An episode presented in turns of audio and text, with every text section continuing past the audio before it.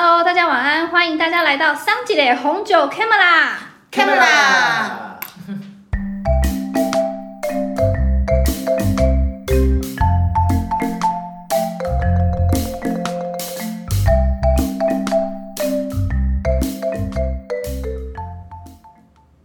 好，我现在就是天气突然就是我觉得越来越凉了啊，然后就我觉得现在年底快到，所以聚会有很多。我想问问大家有没有在呃喝酒的场合有没有遇到一些什么有趣的事情？我想我先来问问哈林哥好了。问我有趣的事情，还是问我遇到别人的有趣的事哎、情？这句话听起来我会觉得自己会被 Q 的感觉对，我觉得好像自己会被 Q 到，就直接跳过我，直接换你不可以这样，不行不行，你也遇到很多有趣的事啊哈林。哥先讲好了，有什么有趣的事。情？你会遇到什么类似？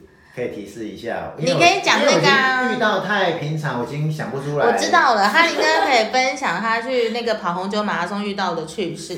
哦，那那就是另外的啊，那就不会是品酒的过程啊。品酒过程的趣事对吗？就是品酒过程的趣事比较多的。好，我先讲我的好，然后让哈林哥回忆看能能一下。对。对，就是品酒过程比较有趣的，大概都是我们在讨论酒的性格的时候，然后会发生很多很坑的事情。比方说，有一次就是我们喝到一支酒，然后喝完之后，大家的因为那支酒喝起来太像那个，就是拉汤。就是波尔多有一支酒呢，因为波尔多比较它有一个产区比较靠海嘛，然后那个酒真的喝起来就是很海，很海味，海味充足，所以喝起来就是拉汤的味道。然后，然后是我自己我自己的话，在勃艮第遇过两个很有趣的事情，就是勃艮第的产区，我遇到一个事情是因为。就是我记得那时候就同学在简报，然后那个同学就讲说这支酒的葡萄的根是白垩纪的土壤，然后我那时候心想，白垩纪的土壤到底什么东西？白垩纪的土壤是可以吃的吗？然后它是什么味道？我你没有问他说你是不是穿越回来？对对对，我那时候想说跟恐龙同一个时代的土壤到底是什么东西？然后我其实现在土壤还在哦。对对对，然后我就在想说，所以恐龙时代的土到底什么味道？我心中就一直抱持着这个想法，但但是你们知道有多可怕吗？就是呢，那一支酒我一喝，我就说天啊，我的酒为什么都是土的味道？然后，然后重点是我跟我旁边的同学用的酒杯其实是同一款，我们的酒也倒的差不多，我们我们倒在酒的时间只差了三秒哈，所以。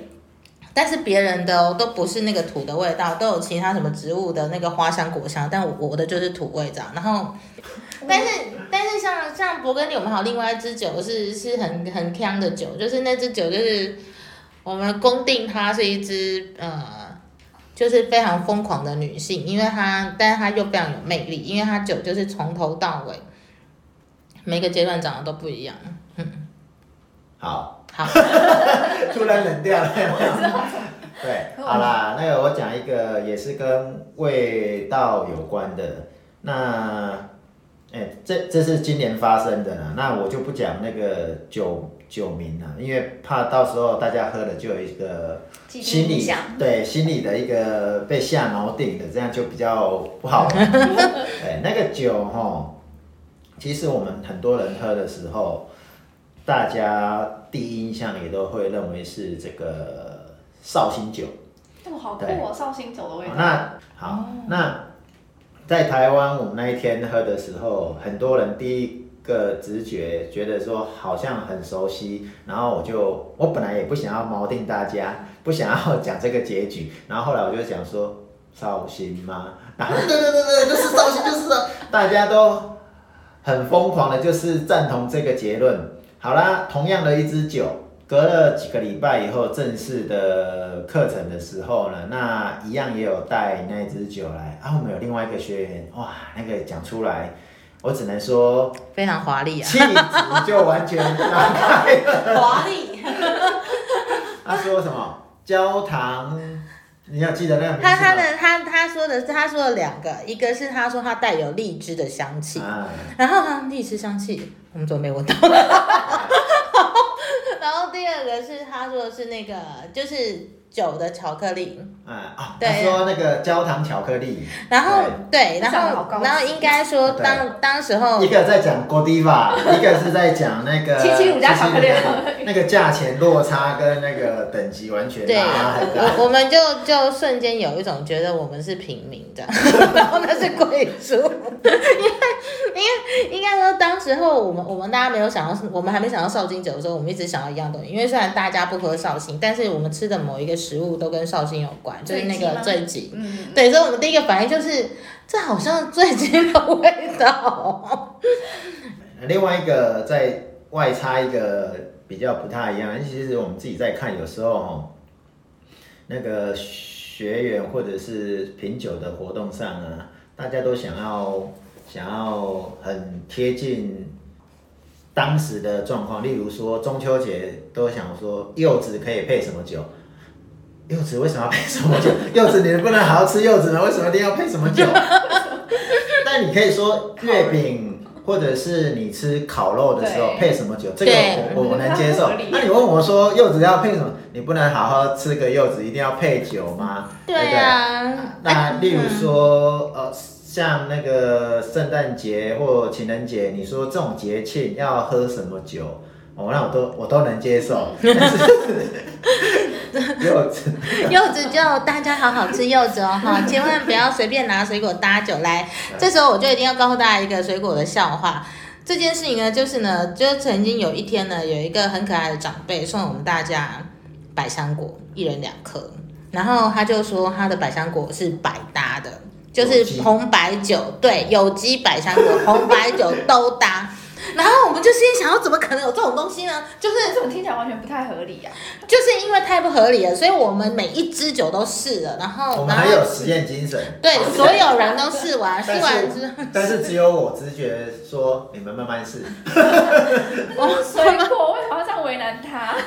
是为难我们，对不起。你确定这个长辈不会听吗？哎哎哎哎，好啦，长辈，我不是要要说你的意思，但是我我只是要跟大家说，不要随便拿水果搭葡萄酒，真的很危险。大家不要随便拿水果搭葡萄酒，因为我们那天搭完啊，每一支酒都只有剩下一个味道，叫做苦味。哦，很神奇，苦味哦，就是你不会，你不会感受到百香果的香甜，你也不会感受到酒的美好，你只会剩下苦味，所以不要随便搭那个水果，这是真的。嗯，所以柚子就好好自己吃。好了，我们之前是很常，就是有时候去参加品酒会的时候，就是老师会一直跟我们讲说那个酒有什么味道，什么味道，什么味道。可是你知道我们就是麻瓜，就是还没有被开发的麻瓜，所以常常听不懂到底上面在讲什么的时候，我们就偶尔都还是要装作一副就是 好你在讲什么，我们还是要附和你一下但。是那这个品酒会或是品饮的现场，其实都有搭餐或小点。对其实应该就会看有没有搭。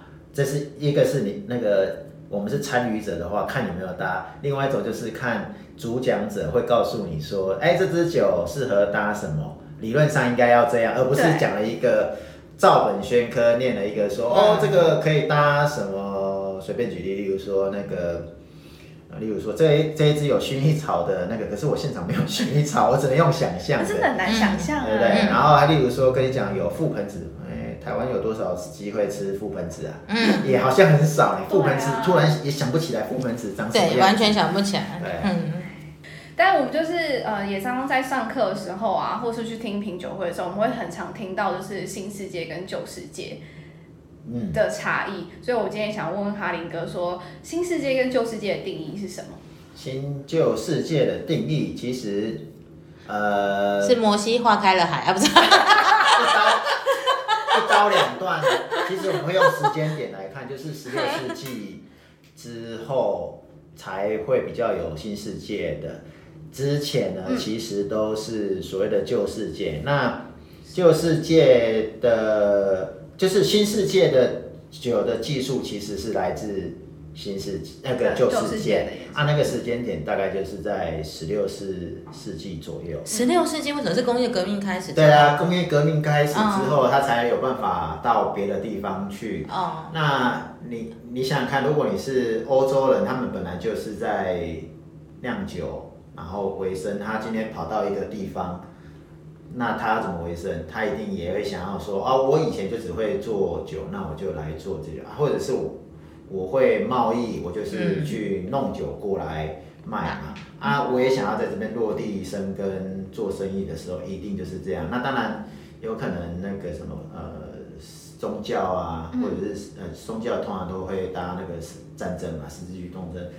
以前战争是边打边做生意，所以酒一定是跑不掉的。必需品这样。嗯，那不管新旧世纪，它有个共通点。嗯，要不要猜一下？新旧世纪一定不搞笑。一定不搞笑啊！新旧世纪有共共通点，不是只有葡萄。对，我刚刚想说只有葡萄啊。对，我我讲哈，不然你会觉得一直很搞笑下去。那个新旧世界的最大的共通点就是会在不管是南纬或北纬的话，是在三十度到五十度的纬度。纬度里面，因为这个区域是适合种葡萄的。哦。所以很快的，就是我们讲我们台湾的时候，并没有在这个纬度内，所以我们种葡萄是很难的。而我们种的是食用葡萄，吃的食用葡萄，可是他们是酿酒用的葡萄。所以当外国人知道我们有种出可以酿酒用的葡萄，他们都是很惊讶的，甚至他们根本不知道啊，台湾有可以种葡萄吗？因为脱离这个纬度，三十度到五十度50度左右。最好像是彰化吧？对，彰化二零，二零那边嘛，对。所以，所以啊，再来就是说，哎、如果新旧的最大差别就会有这种地理地理性的问题啊，嘿，因为以前的地理区域的话，呃，旧世界大概都欧洲国家，什么嗯。法国、德国、意大利、西班牙，嗯，哦，那你新世界的，你只要现在讲出来，大大概都是十六世纪以后才有的，所以一定都是新世界。例如说美，你看美国只有两百多年的历史嘛，对啊就新的国家新新世界嘛，然后南非、南非、纽智利、纽西兰澳洲，对嗯，然后最近，呃，因为漫画的关，诶是漫画吗？哦，不是那个东京大饭店电影的关系，不不，那个电视剧的关系，所以你对。会知道日本也有葡萄酒，嗯。啊，日本所以也是新世界的，嗯，呃然后大陆也弄了一个葡萄酒重镇，宁夏，宁夏，所以它也是新世界。然后你看哦，它呃从旧世界到新世界的时候，当新世界想要做这这门生意的时候，他们一定会找这些人来，所以新旧这样就切开了，用时间点来切开了。啊，如果用地理环境，欧洲以外，对你简单的记法 就是欧洲以外比较好记。对那可是那新旧世界的酒，呃，风格上面是有什么样的差异吗？差异的话，嗯，如果用大略上的差异，现在科技进步嘛，所以都可以调整。但是我们如果用区域性来看啊，欧洲的毕竟比较冷凉，所以它的那个酒的酒精浓度呢，呃，是比较比较算比较低的，跟新世界来看。哦，我们就变成是二元法的概念，比一个比较，例如说一个地区旧世界比较冷凉，新世界大部分都是比较热的。你想想看，那个呃南美洲，嗯，就是热情奔放，所以它是阳光很多，阳光很多就会这个糖分很高，哦糖分很高，它就会酿出来就是酒精度很高。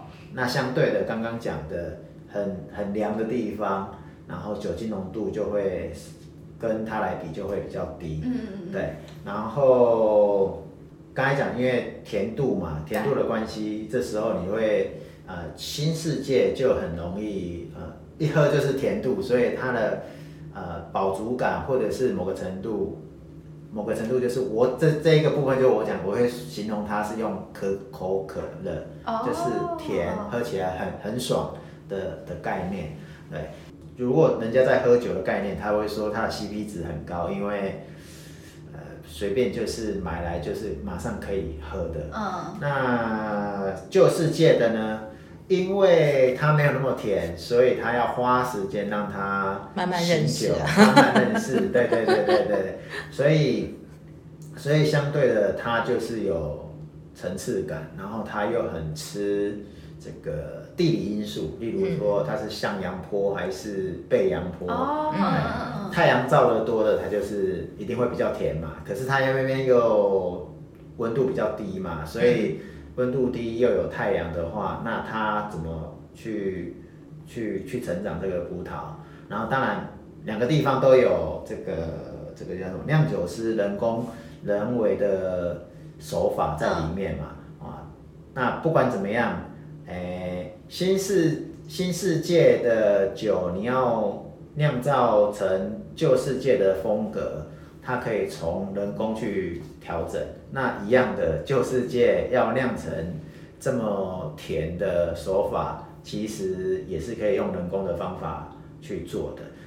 两个地方都会有刚刚讲的相同的地方，就是呃，除了刚才讲纬度的以外，还有相同的地方就是这个，他们都可以透过人工技术去做调整。哦，了解。因为有呃，像刚才讲说，呃，像美国很有名的是那个 Opus One 啊，或者是 Opus Opus One，这是酒庄的酒名嘛。然后例如说，呃，这个阿根廷或者是智利有所谓的什么波尔多风格。嗯嗯为什么在智利的地方可以做出波尔多风格？其实就是这个这个用酿酒技术去酿酒去技术去做调整的。对，所以你要说除了定义区域以外，它有什么风格的一致性没有？嗯嗯哎，没有办法这样讲，但是很呃吃几个风土条件，嗯，然后吃人工酿酒师的个人技术手嘛，手所以有时候魔法就在这个位置上面。嗯然后呃有没有规范？有各自有各自的规范，各自区域的的的规范。例如说，呃，能不能加糖？嗯有的嗯地方是不能加糖，嗯有的是我允许你加多少糖。更明显的应该是说，大部分的葡萄酒的定义是不能人工浇水，只能天然的降水。嗯对，嗯所以你例如说，为什么说啊，今今年的气候不好，没有雨水，嗯。那没有办法好好的收成，跟下了暴风雨，然后冰雹，所以没有办法采收，就变成是他们吃天然的条件，而不会是说啊缺水哦，那我就自己灌水啊，没有没有没有没有这回事，对啊，所以他们会有这样的规范，例如说我可不可以加糖，加多少糖是允许范围的，然后呃，我目前还没有听到是可以自己灌溉浇水的啦。但我好像觉得欧洲真的对于农作物这件事情，他们讲求天然，对他们还蛮讲究天然，因为我之前遇到的是橄榄油，他们那个橄榄也是一大片农田，他们也没有在这是因为他们依循他们过去的对依循过往的经验，经验 应该说是，他们本来就是，如果我们就就神秘学来讲，欧洲欧洲其实在生活里面是非常奉行他们从古时候流流传到现在对大地的信仰的一切的，嗯就像德国很强调自然医学是一样的。嗯，对啊，但是这样这样听完啊，就会觉得可以解释，就是我也很好奇是说，那如果是对于新手来讲的话，究竟要从新世界入手比较好，还是从旧世界入手比较好？这真的是一个好问题啊！生蛋蛋生鸡的问看题。你高兴，对，这样看你听起来，就我这样子大略这样刚刚听完的话，会觉得随缘。的，对真的是随缘啊，因为其实这个问题就是大概就是我们每一次在在不同的红酒课都一定有人问，然后这件事我自己也问过哈林哥很多次，然后他都会跟我讲说，其实那个那个状态其实是你从新世界入手的人，你最后会去喝，就不是最后，就是你还是会去喝旧世界，跟你喝一喝，你可能还是回去喝新世界，因为因为旧世界它需要太多的细品，然后还有等待。对但是你是不是一个就是耐心的人。我个人觉得喝酒跟个人的性格有关嘛，所以要看你的状态。可是，然后他也跟我分享过，他大部分喝旧世界的朋友也会去喝新世界，但最后喝一喝就会在旧世界某一个产区就落地生根。啊，搞不好，搞不好跟那个年龄层也有关，因为我发现酒友群里面很多年纪比较大一点的，所以比较大一点就五十以上的，很多几乎百分之九十都是在旧世界。哦，对，就是他因为他有他可以体会他的美好，他有时间陪你慢慢耗。对，年轻人比较体会人生，体验人生。哦，我觉得那真的会有差。然后还有另外，哎，还有还有，我觉得应该是因为价格关系吧。价格。嗯，新世界感觉比较，新世界也有很贵的啊、要先定义价格多少才叫做。我的意思是新世界一就是新世界大部分一一千元以上的，一千元以下的酒很多啊。对啊，对对啊，是这是真的啊，因为像举个例来说，我昨天在逛家乐福的时候，然后旁边有一个那个妈妈，就是他们要去买烤肉要配的酒，然后他们两个讨论的就是有啊，酒都很便宜啊，两百块就可以买一支了。啊，好，对，就是那那一看，大部分都是新世界的酒啊。对，嗯，旧世界也有啦，只是有很少不好喝啦。就好像以前大家都说啊，那个哪个卖场，啊，不是哪一个卖场，是很多卖场买买的酒都不好喝。那事实上不是嘛？因为我上次好像有讲过，卖场不是让你去买酒的。你你上次讲的是卖场不是让一般不认识，就是不是新手去的地方，对对对对，我记得我有讲这件事，因为你你你至少要懂到某一个程度，你才能去寻宝，或者是你才能挑到你要的酒。但是很多厨师都会去那边买酒的原因，是因为他已经是了他已经懂了，啊他知道什么。什么酒，呃，不，什么菜搭什么酒，对他来讲的 CP 值是最最好最好的，嗯而且又发挥到双边的效益。嗯对啊嗯嗯嗯，好哦。那我可是我最近对于另外一种酒也蛮好奇，就是自然酒、居酒。酒。对，嗯，然后我也想问哈林哥说，就是橘酒它到底是属于新世界还是旧世界的？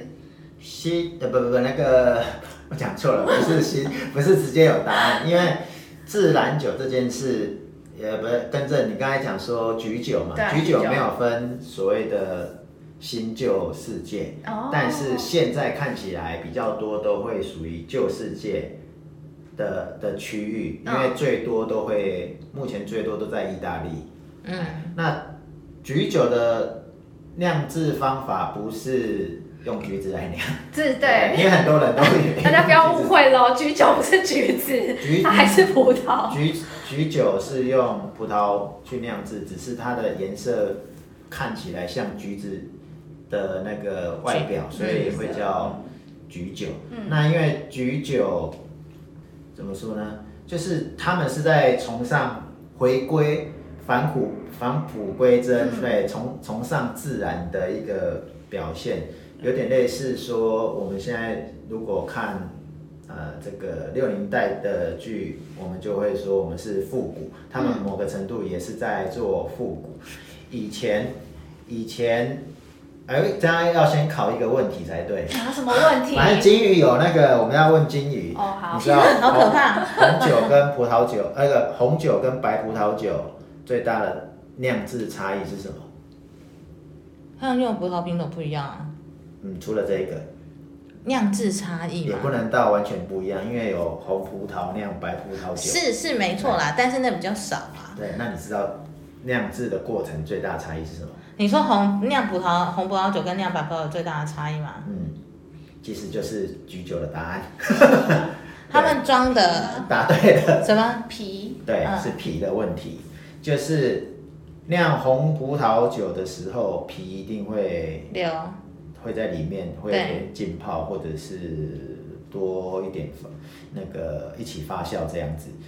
酿白葡萄酒的时候，葡萄品种不是唯一，因为酿白葡萄的时候，虽然白葡萄品种的白葡萄会进来，有时候也会用红葡萄的葡萄，但是会去皮丢进来。像香槟为什么有很香槟的品种里面有那个是红葡萄的品种，那就是因为它去皮。嗯，菊酒就是把葡萄皮白葡萄的葡萄皮一起保留。一起保留进来做酿制跟发酵。那要皮要一起酿多久？没有看他高兴，从 四天到一年都有可能。就是酿酒师的手法，他想要呈现什么风格跟特色出来，所以有时候呃，有些人喝不惯橘酒，他觉得不好喝，或者是有什么其不习惯的，因为它可能会有些口味比较重的，甚至它的单宁又比你平常在喝白葡萄会比较明显的。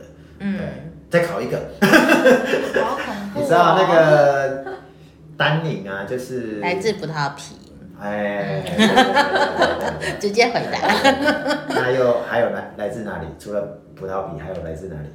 葡萄梗吗？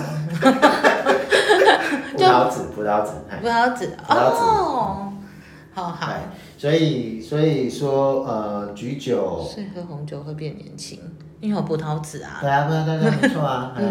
哦，那好像大家可以多喝一点葡萄酒。对啊，对啊，就是以前以前的广告或者是所谓的医学报道或者论文里面都会写这件事嘛。那对，所以我每次都说我用喝的，顾眼睛的概念。对对对对对，嗯，好，所以呃，举酒的话就是呃，不能用这个所谓的新世界或旧世界，因为它目前看起来都很多是旧世界，嗯，但是呃，像新世界有那个美国、澳洲，他们也有产橘酒，只是可能我们一般在市场上还没有这么普遍看到。目前台湾有一家呃这个专那个葡萄酒专卖店，它就只专门进这个自然酒，嗯，哦，那橘酒就会被包含在里面。那顺便提一下自然酒好了，因为自然酒，自然酒其实它的定义上呢，它就是减少人为的干预，嗯，哎，就是他刚刚讲的天然的雄雄厚厚，对对对嘿嘿嘿。但是因为它没有一个呃规范吗？国际级的组织来规范，哎，但有机酒就有，好、哦。有机哦，有机跟自然是没有等号，哦，哎，就是自然不等于有机，但是有机一定是自然酒。会是自自然的，OK，对，所以自然酒是用自然动力法去做的嘛？自然酒不一定是用自然动力法，因为它我本，来想问这问题。因为他强调的是自然，就是它生长过程很自然的概念。酿造过程是自然动力去做的吗？自然动力的动力不是强调在酿制的过程，而是在于整个生态的过程。例如说，他会看立法你最喜欢的立法，自己 Q 自己的概念有没有？请帮大家解说一下这个立法。啊，我当然会先讲这个，呃，这几个名词大家可能会搞错，对啊，这很混或者淆对，是啊呃，其实酒商也常常。乱用。哎我没有说他乱用，是对不起，对不起，我说。没有，因为其实 然后我我的意思不是这样，就不要，赞助我们，欢迎赞助。对，因为就是给给大家搞懂的机会。因对对对，为如果我们用有那个组织在认定的角色而言，嗯，对，它就会有一些规范，说什么样的条件下才是叫做有机酒，对，哎，然后什么样的条件下才能叫做自然动力法？对，哦，然后刚才讲的自然酒，也就是类似这个样子。那最新消息是，二零二零年的四月，法国有有定义这个自然酒的规则，哦它总共有十二项，但是好像有只有八项还是九项是跟葡萄酒有关的，其他的比较不像。例如说，你要称为自然酒，你一定要用有机的方法，嗯，酿造的才能算。那有机的酿造就是要有有机相关单位的认认证哦，啊，然后还有他会强调呃非那个人为的干预，然后他就会写说什么叫做非人为的干干预，例如说，看一下为什么讲酿造，呃，我们举一个例子，例如说葡萄你要去挤压的时候，嗯，我们想到挤压是什么？就是用手去压，对对不对？或者是东西对对，会用东西去锤，那个它，倒它嘛。对，诶，他们的做法有很多是利用这个地心引力由上面往下掉，嗯，哎，然后有很多的葡萄往下挤压，有葡萄挤压自己就对，就是对对葡萄自己打自己的对感觉。对对对对对。哦，其实有有的是用这样的概念在酿酒的，嗯，哦啊，当然，呃，成长过程是比较能做到不去用人为，可是你在酿造过程很难不人为啊。对啊，啊，例如说刚才像挤压葡萄就是一件事，你这样弄要要弄多久？来不及，来不及生产吧？嗯，所以会强调在生产，呃，不是生产那个种植成长的过种植的过程，嗯例如说你要除草，嗯或者是这个除虫，你要怎么办？人家是撒农药嘛，那没有，我们要养小动物来吃吃这些小虫。哦或是种花来来看嘛，对啊，对，所以某个程度，呃，自然酒目前是没有没有被被这个叫什么？明确定明确定，但是我们可以引用，呃，这是没有一个组织来定义这件事，嗯。但是目前有一个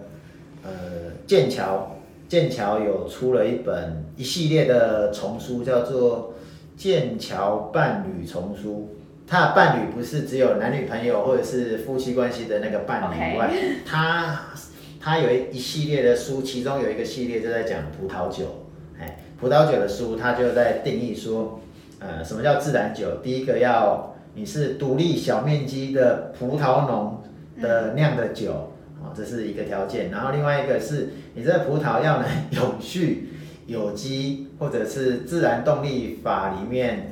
呃采出来的葡萄来酿造的，嗯，然后这是第二个，然后再来第三个是什么？不能加人工酵母，要让它自然产生的酵母去做发酵。啊、所以然后还有一个什么？呃，不能加额外的添加物。所以额外添加物，例如说我为了让这个保持很久，所以所以我就添加这个防腐剂、二氧化硫啊这种东西，哦它是不准的。不准的，对，所以它的定义就告诉你说，这样的条件下才能叫做自然酒。哦，原来是这样子，对，所以举酒是不是等同于自然酒？某个程度应该是，因为如果按照这个定义下是，对，那。刚才讲呃自然动力法，待会请，你 看我还记得这件事，对对对，我开始本来想说回头再 Q 你，但既然哈林哥都 Q 那，好好好，就是我我们要讲的其实是有关于立法，然后然后刚刚可以想象啊，大家可以听到说，就是自然酒它它都它都要极其自然，然后它其实是顺应天天气啊、嗯。天候或者是大自然的环境来吃饭。那那一般来说啊，就是在全球的所有的立法里面，我们可以简称它分为两大系统，它都跟我们的星体有关，一个叫做太阳历，就是依太阳的时间来看的历法叫太阳历。然后另外一个历呢，就是大部分的国家，我都称它为大部分国家的农民历，都是按照月亮来来去进行，所以那叫月亮历。那基本上自然动力法它走的是月亮历，它不是走呃太阳历。那太阳历是什么？太阳历就是你平常就我们平常的一周七天，然后一年有三百六十五天，这个称之为太阳历。好、就是依据呃太阳照射地球的阳光的长短，然后像是有春分啊、夏至啊这种这种分法的。我们的二十四节气是太阳历，要跟大家说，因为这件事情实在是太多容易搞混的。大家大家可以想象，我我跟大家讲，分辨太阳历跟月亮历最快的方式就是，你想哦，就是你每年过的清明节不是四月四号就是四月五号，就是在太阳历里面，它的因为它是看太阳阳光的长短去计算的，所以它的落差只会在一两天之内，它不会有落到一整个月。可是你看，像我们的平常的农民历，我们的农民就会有闰月，像在太阳历你只有闰年，可是闰年只会二月多一天二十九号，但是在农民历里面的闰月不是，我们是多一整个月，因为它的计算方式是不一样的。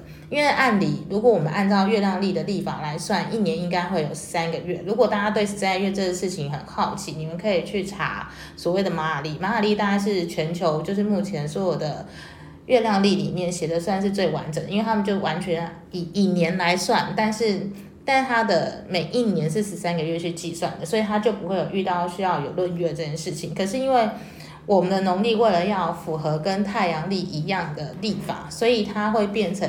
他们他会变成它每三年会论一次，或每五年会论两次，或每十九年会要论七次嘛，这样。但那这些论论的论的时间，就因为因为农历最多只有二十九号，可是你看我们的太阳历，它是到三十三十一号，那每个月都要多个两天三，呃，就是多两天出来，所以它九，它在它过了两呃三年之后，它就会积成一个月嘛，所以通常我们就会在。你可能每隔两三年，你就会发现哦，今年就会说什么，今年是论有有论一个月这样，像今年就有论六月嘛，嗯，对，就是这个概念，对，那那然后月亮力最大的，就是大家会用月亮力最大的原因，当然是因为跟大家就是小时候学过自然有关，就是因为月亮会带来整个潮汐的影响，然后那个潮汐的引动其实会。呃，这个就跟神秘学有点相关，因为其实月亮会对地球带来不同的能量的催化的效果，就是无论是它的风土或者是它的，嗯，就是它的植物的变化都会有关。然后也因为这个原因，所以其实，在法国有一个例叫做，我称它为花，呃，它应该叫酒栗啊，但我都叫它花栗。对，那因为那个栗就是。就大家可以去找，就是在法国有一种酒力，就是他会跟你讲说，今天是土的日子，或者是今天是叶的日子，或者是今天是花的日子，就是他会跟你讲说，每一每一种日子喝酒会是不一样的，就是比方说他们就会觉得花日喝酒是最适合的，然后土日的酒就会最不好喝这样。可是可是因为这件事情哈，我觉得它没有那么一定的准确性，原因是因为喝酒还是跟你个人的。那一天的状态有关，自己的心情比较重要。对，然后最重要的事情是，当你看了他说那是土日，你就被植入土日酒就不好喝的印象，你自然会觉得酒不好喝。所以你喝的百二季那支就土壤味道的那支，是在土日的时候喝的吗？一定不是啊，那天不是土日，那是花日。嗯。啊，其实还是喝酒的时候，虽然说我觉得立法很重要，但是其实自己的心情还是很重要。对，心情最重要。那我们其实刚好在录的今天啊，做呃，应该是录的录的当天，前一天刚好是中秋节。对，所以我们等一下要来喝一支香槟，然后我们要来试试看，说它跟月饼。到底搭不搭？对，而且我们还特别选了咸甜口味，就是一个咸的口味的月饼，一个甜的口味的月饼。对对对，我们等一下就来喝喝看吧。对，而且我要先说一下啊，就是香槟，我们一定要正解正式解释香槟，因为台湾人都很乱用香槟这个词汇。香槟是气泡酒吗？香槟不是，呃，香槟是一种气泡酒，但是香槟一定要在法国香槟厂区产的酒才叫做香槟，这样的。是吧，老师？是的。好。终于难得你有正常发挥的时候。真的好，很紧张，有吗？录音。干嘛？我比较醒，是不是？好，那我们就等一下就来试试看呗。然后我们今天就是那个学习法国人从早喝酒。现在其实也不早啦，十二点四十四分。那还是很早啊。好。这是一个那个，又是到你表演的验收的机会了。就恐怖。对，先跟大家讲开香槟的方式，就是开气泡酒，就是香槟啊，或者是其他气泡酒的方式，跟开一般的红白酒的那个软木塞是不一样的哦。就是它它不需要钻子。哦，对。但是你需要慢慢开它。好，大家要来那个嘛，就是要。好了吗？好啊，来跟大家分享，今天我们到底怎么怎么选那个？哎，我需要有人帮我处理一下这两个月饼。金宇，我们先跟大家先讲一下，我们今天怎么挑这支香槟的。哦，我们今天怎么挑这支香槟嘛？我先我先讲一下，我昨天就是要去买葡萄酒的时候，心里面的预设立场哦。因为昨天是中秋节，你知道吗？对，人在节庆的时候总是想要挑点不一样的酒。节庆的酒，对对对，然后我就想，嗯，中秋节满月的时候好像是很适合喝喝一点就是气泡气泡类的酒。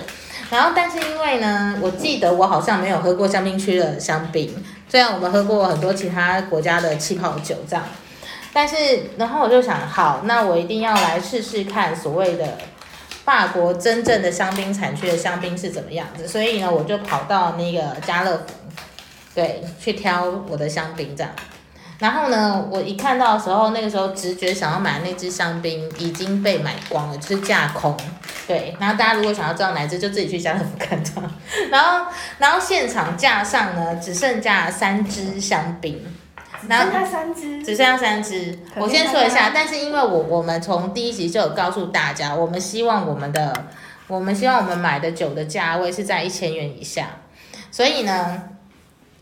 三支香槟里面，唯一符合一千元以下的只有粉红色香槟。但是我跟大家讲，因为我这个人呢，就是还是会很、很、很，嗯，好，因为我自己蛮喜欢勃艮第的酒。然后，然后因为勃艮第有出了一款气泡酒，但是那那个酒庄又同时又有出香槟产区的香槟，然后我就一直很想要买那一支勃艮第的气泡酒，所以非常的犹豫不决。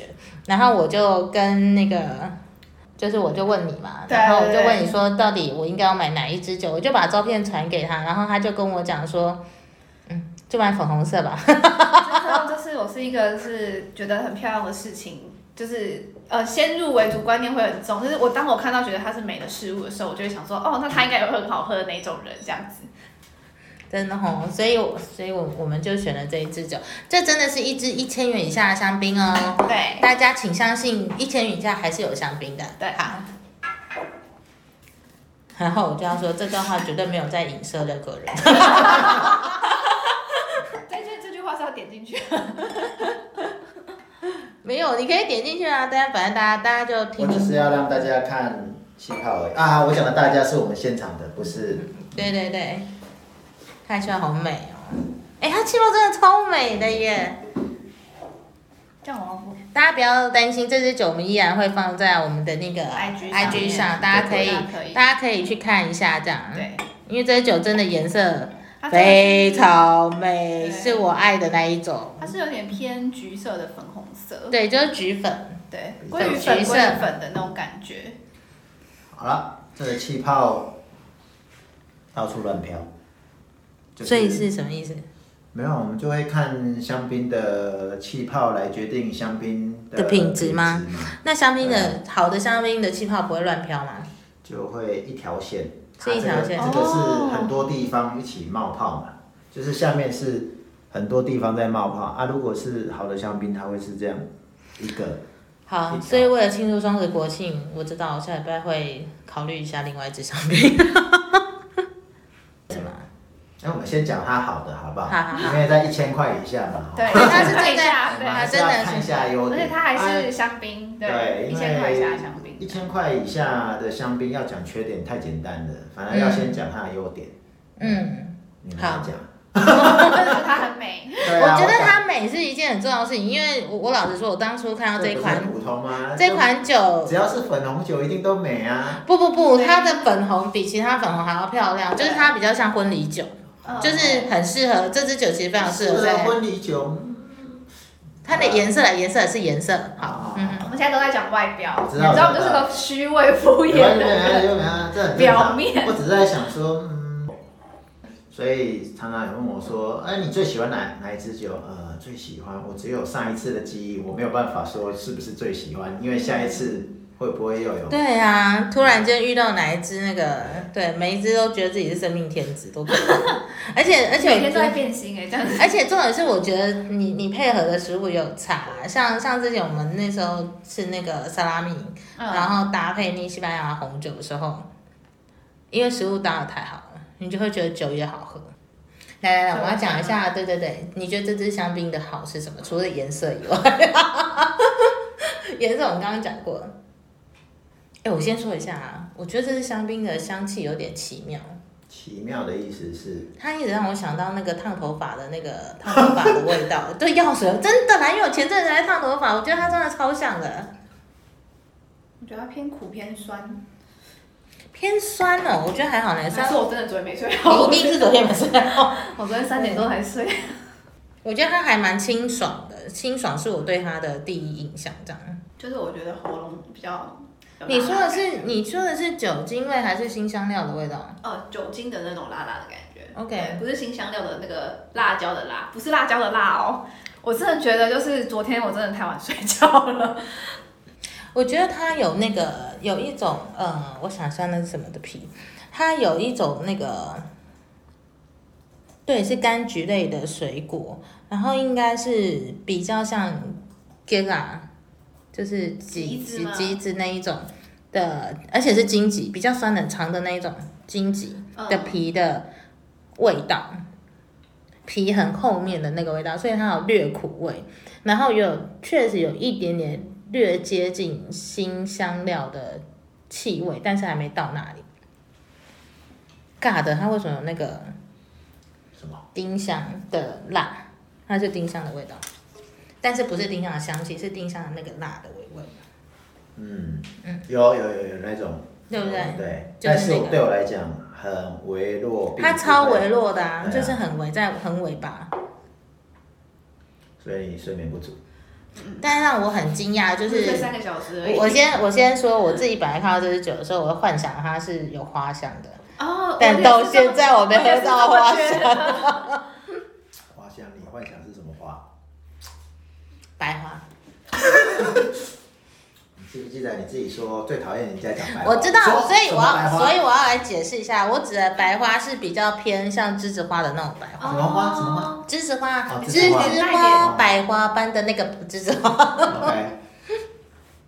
就是比较甜一点的那种白花。我原本对我本来原本想对。说，刚看到，因为它其实它真的是一个非常鲑鱼粉漂亮的香槟，所以我本来也比较期待它可能它的味道会比较偏甜一点点的那种感觉。但它比较香，对，我倒是没有期待它甜嘛，因为我本来就知道买这酒不甜，但是，但是我期待它的味香气，道的对，感觉，对我来讲，它有一点点甜，是因为它是回甘回甘的甜，不是真的糖度的那个甜。嗯，对，那香气是没什么有的，只有开的时候有被那个气气冲的。对冲到的时候，你才有闻到它的一个。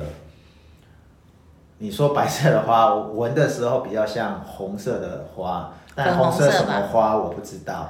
对，我只只能说它是红色的，很像我上次讲的那个什么吃扶桑花的那那个花蜜，，对对对对对花蜜的那种的的花。嗯，有点。但我扶桑花味而已，怎么办？我疯了。你你闻一下这一个好，来来来，你换一下，你换一下杯子闻。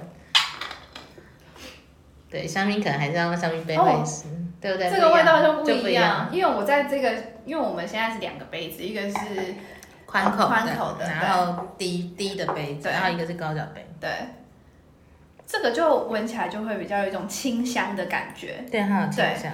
但是刚刚在这种宽口低的杯子里面，我比较多真的是比较多酒精味，所以杯子也是蛮重要的。对，然后用它如果用这个杯子，它就有，它就真的有花香。对就是它的花香是还算，我觉得还算明显。嗯然后它那个花比较像是那一种，呃，就是单瓣的，单瓣的那种，然后单瓣单瓣，你知道玫瑰有单瓣跟重瓣，就是类似这样的概念。对，差点以为是什么那个什么什么酱的面，不是，不是，不是干拌，是单单单。哈饿了吗？我们今天有准备月饼。对对对，大大家我们要先。先先来试一下月饼跟今天跟它有合不合合今这样。天有两个口味，一个是咖喱卤肉，一个是咸的，然后另外一个是甜的。甜的是这个也蛮特别的，桂圆红枣。对，但是但是我我们需要跟大家公布我们月饼是哪一家的吗？不用啊，不用不用哈。还有没有赞助？对对对，因为而且这个牌子这牌子有点大，所以对我们就就先讲。反正就是两个口味这样子，咖喱卤，大家可以去找找看。对，它的盒子非常的美，对，它盒子很美，真的。但是盒子上面没有写口味，所以就要一个一个打开你。知道吗？我们是有史以来，虽然也不过就是这几集了，有史以来把酒喝完，而且才第二轮就喝完了，真的，所以代表全子之酒有点可怕，是这样吗？有一点点。来吧，来吧，等一下我，我觉得它真的是比较偏酸，我自己的啊，可是我真的说它偏酸，就像我刚刚讲，它有荆棘的皮啊，我昨天真的是傻傻掉毛被吸两会困，你可以喝一口，你就喝一口吗？当然可以。哎、味道差很多呢，真假的？真的，我觉得味道差很多。它这一支我这样喝，我就会觉得它会有甜，好，我们先试甜的哦，哈。好吃。哦，我刚刚觉得它就是因为我们刚刚其实上面有倒在拿不同的杯子，一个是我们我们的宽口的，然后低的杯子，然后另外一个就是比较像是随身的红酒杯这样。但是我们同时也有带高脚杯来，然后我们把它放在高脚杯，就倒在高脚杯里面，跟我们的那个宽口低杯气味非常不一样。就是宽口低杯喝起来偏苦，但是用高脚杯啊，它的花香整个就出来了，然后喝下去的那种微甜的那种感觉，还有顺口，然后还有它的那个柑橘味的丰富的程度也是相对比较明显。嗯，我觉得我感受是像我们在低的宽口杯里面在喝，在闻的时候，因为我通常喝东西我会稍微再闻一下下，然后它其实呃在低的杯子的时候，我闻到的第一个味道其实真的是很重的酒精的味道，然后它后面其实带的是有点苦的味道，可是我们今天换成是高脚杯的时候。它第一，它第一个味道，它虽然一样是会有气体上来，但是我会觉得说，它就是比较有一点清香的花的那个甜的味道。然后喝下去之后，它是真的是比较，它虽然还是有点酸，但是它是酸中会带甜的，而且它是好喝的。所以我真的后来从这支杯子里面，我呃这一次的经验里面，我学习到杯子真的很重要，完全不一样。所以你刚才说有甜，对不对？我喝这个时候就跟你讲有甜，然后我喝不出来啊，我到这支的时候我才喝得出来啊。所以有时候那个为什么？哎，我上我们之前有讲杯子吗？有有有有上你就我讲说，我为什么会讲说，呃，这个真正的侍酒师或者是他们在比赛的标准是用 ISO 杯，因为如果大家的标准杯都一样，对不对？然后之下就是测人的功力。嗯不好意思，我自自己自我夸赞一下。所以当我们用一样用宽口杯的时候，嗯非高脚杯的模式下，我可以喝到甜味。那你没有喝到，那只是因为你是还是。新手，对你还是新手。嗯。对啊，当然我们就是，诶、我们的节目就是要让大家说从新手开始，对，所以那个新手可以一起来一起成长的概念，嗯对。我不知道我到第几集之后才会在第一口的时候喝到甜的。那今天喝的这一支是那个香槟是这个叫什么？卖场牌的，那叫哎、不过这个它因为是用英文直译啦，那如果你用法文直译，应该叫做那个 Gahons，Gahons 对，它叫做库伦斯粉红香槟，它是不甜的香槟，它是写 Blue Jose，blue Jose 是不甜的意思吗。不对，blue 就是不甜的意思。那它的葡萄品种有什么？我正在努力看，但我看不大出来，因为它字太小了。啊，你刚才有讲搭搭不搭现在的月那个桂圆红枣月饼？我觉得蛮搭的。嗯嗯因为刚吃第一口桂圆红枣月饼的时候，我个人比较不嗜甜啦。嗯，对，我会觉得因为它也没有很甜，重点。嗯对，嗯我觉得那个什么红枣味跟香槟加在一起的味道，我觉得有点有点有趣。红枣应该对，因为说它会把它的味道调得更顺。嗯，对，然后然后如果的味道。，对，然后它的那个柑橘的那种香气就会更明显出来，嗯会比较现在的柑橘就会比较偏那种，哎，最近吃的柚子，对我觉得那个什么对那个气味。月饼是属于比较，尤其是桂圆红枣，它是比较嗯味道比较重的东西。嗯，然后可是因为它因为香槟它有它的酸跟它的气泡，我反而觉得它比较清爽一点，不会让我这么的感觉很 heavy。我觉得是有趣的搭配。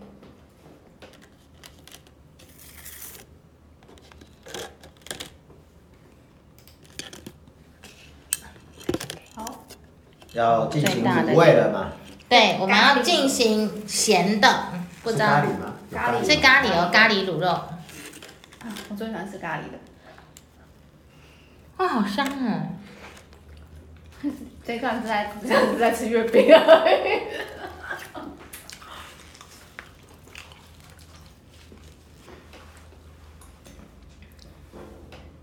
我觉得，我先讲我好，反正我是新手嘛，对不对？嗯，我觉得跟咖喱卤肉，我觉得吃下去之后，本来我不知道是因为低杯关系还是怎么样，我觉得反而会有个苦味跑出来。苦味，我自己觉得，嗯，还有呢？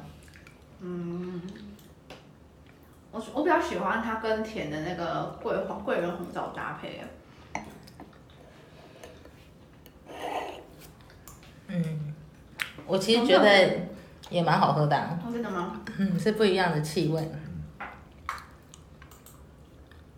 应该应该这样说，就如果你跟我一样非常喜欢柑橘的香味的，你会喜欢它跟咸的搭配，就是跟这一个跟这个咖喱卤肉搭的时候，它那个你一喝入口啊，那个整个满口的那个柑橘的香气就会奔放出来，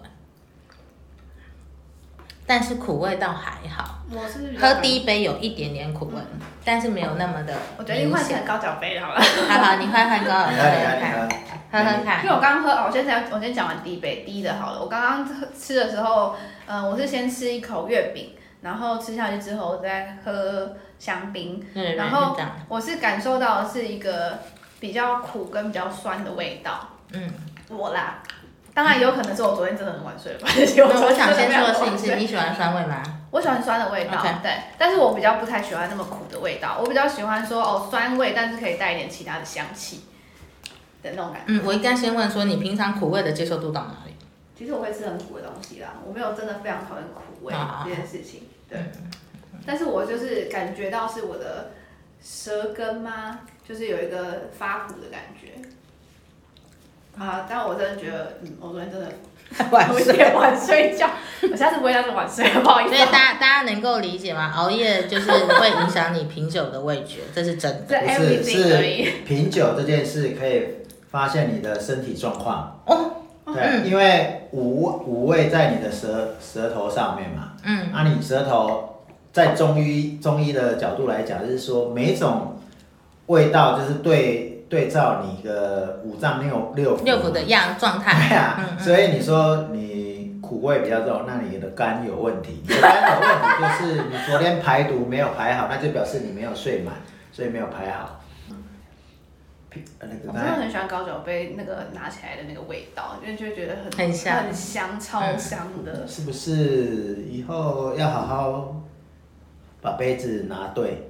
真的 所。以下次要对高脚杯来。哎、我真的说真的完全不一样哎、是不是好？真的是不是很好喝？这我就觉得变得，是不是我觉得顺了？对，我就觉得有种顺的感觉。嗯然后因为咖喱的香气很重，就是大家都知道有那个咖印度咖喱那种那种咖喱的那种味道，可是再加上它的花香的时候，我就会觉得那个感觉起来是蛮和谐的。对，它是那个花香是这样子在你这样啪这样打开的那种感觉，对对，真的完全不一样的。